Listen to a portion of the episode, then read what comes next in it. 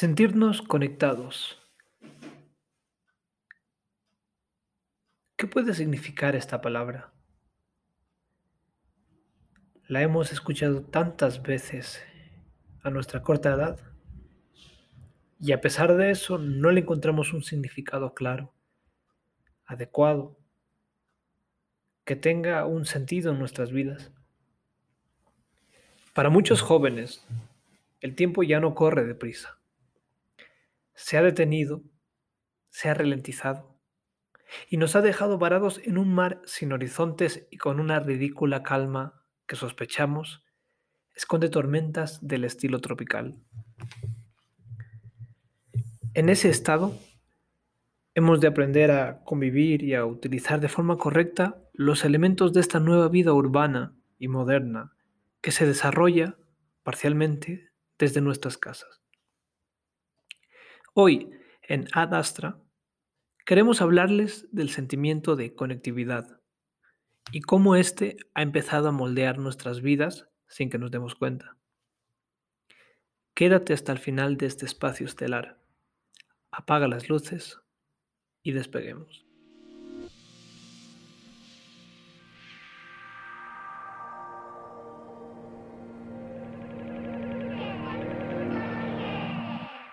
Cuando a inicios del 2020 miles de jóvenes tuvimos la obligación de encerrarnos en casa, no podíamos imaginar que los efectos de este confinamiento, que fue largo y tortuoso, cambiaría la forma en la que nos relacionamos con nuestros seres más cercanos, pero sobre todo con el mundo. El confinamiento, que fue casi global, aceleró un proceso que ya existía, la famosa y tan mencionada globalización. Desprovistos de las oportunidades de llevar una vida pública en los espacios exteriores, como en las terrazas de los bares, en las oficinas con los compañeros o en las mismas calles, los jóvenes vimos en las plataformas de Internet una oportunidad para suplantar esa necesidad tan importante de seguir conectados con el mundo exterior. Búsqueda que por supuesto no resulta difícil si tenemos en cuenta la facilidad con la que podemos encontrar y entablar comunicación con cualquier persona del mundo, si ésta simplemente cuenta con una red social o un teléfono móvil con Internet. Lo que quiero decir es que las herramientas estaban ahí, al alcance de un par de clics o toques de pantalla. También reconozco que en muchas partes del mundo puede ser que no sea así y que la carencia de estos equipos sea vasta. Pero hoy me quiero centrar en la población que sí tiene acceso a estos medios. Y es que estoy seguro de que aún pasamos muchas más horas de las habituales conectados a ese nuevo espacio de convivencia artificial donde casi todo ha tenido lugar. Las reuniones de familia, las citas del trabajo, las clases de la universidad, los cumpleaños y hasta misas y velorios. Sería lógico pensar que hemos conseguido hacer lo que el fundador y director de Facebook, el Mr. Zuckerberg, vaticinó hace tiempo ya para su red social, es decir, conectar a todo el mundo. Una premisa que podría entenderse también de la siguiente manera, conectarme a mí con el resto del mundo. ¿Qué puede significar esto? Estar conectado, según la definición de la RAE, quiere decir enlazar entre sí dos aparatos o sistemas, o uno con el otro, de forma que entre ellos pueda fluir algo, como agua, electricidad señales. Este es el momento en el que yo me pregunto, ¿realmente estamos más conectados que antes? ¿O si por el contrario, de alguna forma nos hemos vuelto más apáticos a la hora de conectarnos con los demás, a pesar de que ahora es tan sencillo estar conectados? Lo que voy a decir puede sonar polémico y debatible, pero creo que a nivel personal y comunitario, la pandemia no nos ha acercado hacia el mundo del que hablaba Mr. Zuckerberg, porque no nos ha conectado con el resto del mundo. Parecería que estar a la distancia de un clic es una de las grandes falacias de este siglo.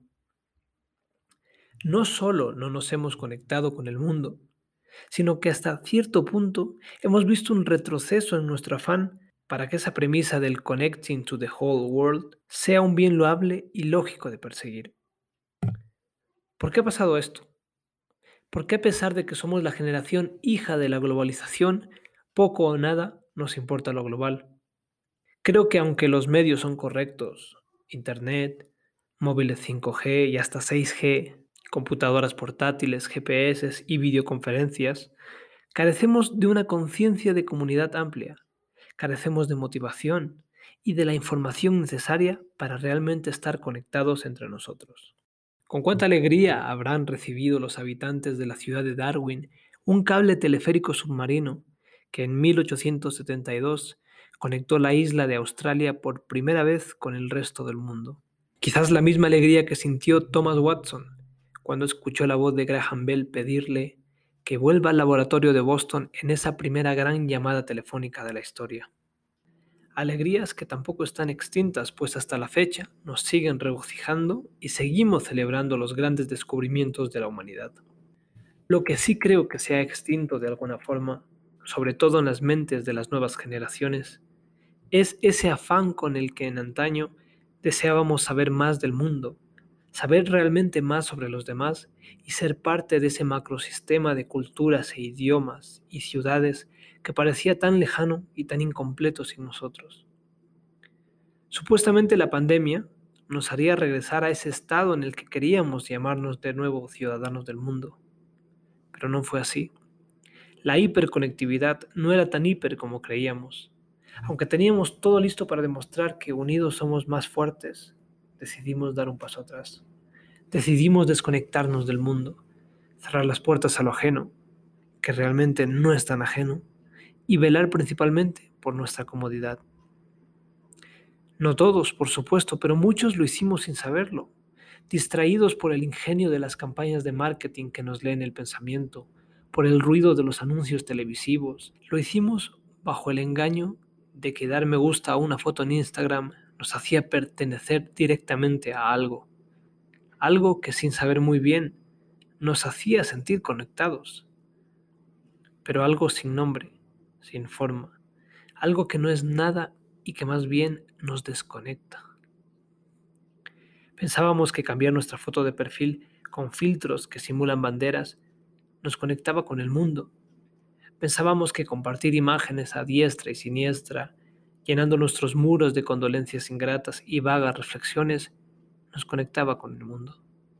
Pensábamos que estábamos conectados. ¿Quién no lo haría después de todo? Y creo que esa marcha que simulaba ser triunfal y tener efectos reales en nuestro planeta, dañó más nuestro planeta. Porque no hay nada más peligroso que conformarnos y creer que acciones de este tipo tienen efectos reales en el mundo real. Estar conectado es reconocer que el otro existe, pero que existe realmente. Que el otro, sea una mujer, una niña, un varón, un anciano, tiene los mismos problemas que yo tengo. Y probablemente tiene muchas de mis grandes felicidades también.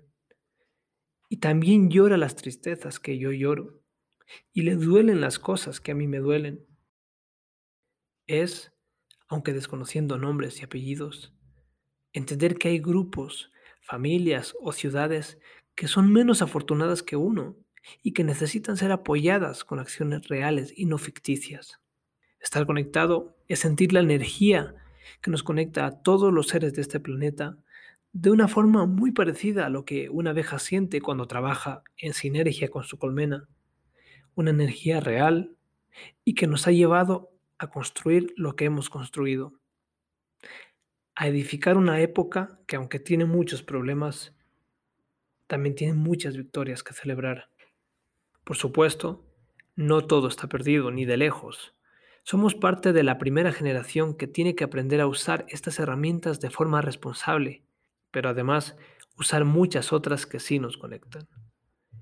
Y es por eso que yo les quiero enviar una advertencia muy sentida. Si usan estas herramientas o medios para conectarse, corren un riesgo muy grande de contagiarse de mundo. Hablo de los periódicos locales. Sí, esos que muchos piensan como espectros de antaño formados en papel que solo leen nuestros abuelos los domingos. Esos elementos que parecen sacados de una película en blanco y negro y que ustedes ven colgados como matas de cerezos en los kioscos sabatinos. Esos mismos son los que nos van a conectar realmente y que nos están conectando hoy en día. Y aunque yo sé que muchas personas pueden presentar sus puntos en contra de los periódicos y los entes que los manejan, Creo, después de haber consumido muy variado contenido de estos medios, que hay mucha esperanza en el trabajo que están haciendo por cargar la verdadera bandera blanca de la globalización. Me explico. En primer lugar, he visto entusiasmo genuino en las publicaciones y en el formato que estos medios tienen para reformar la idea que la gente, que su público tiene sobre estos.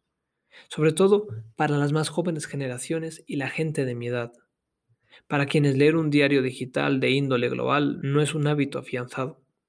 Y no quiero dar nombres, pero puedo afirmar que al menos uno o dos periódicos en las lenguas más habladas están empujando un estilo muy cercano al del periodismo global en cada una de las regiones del mundo.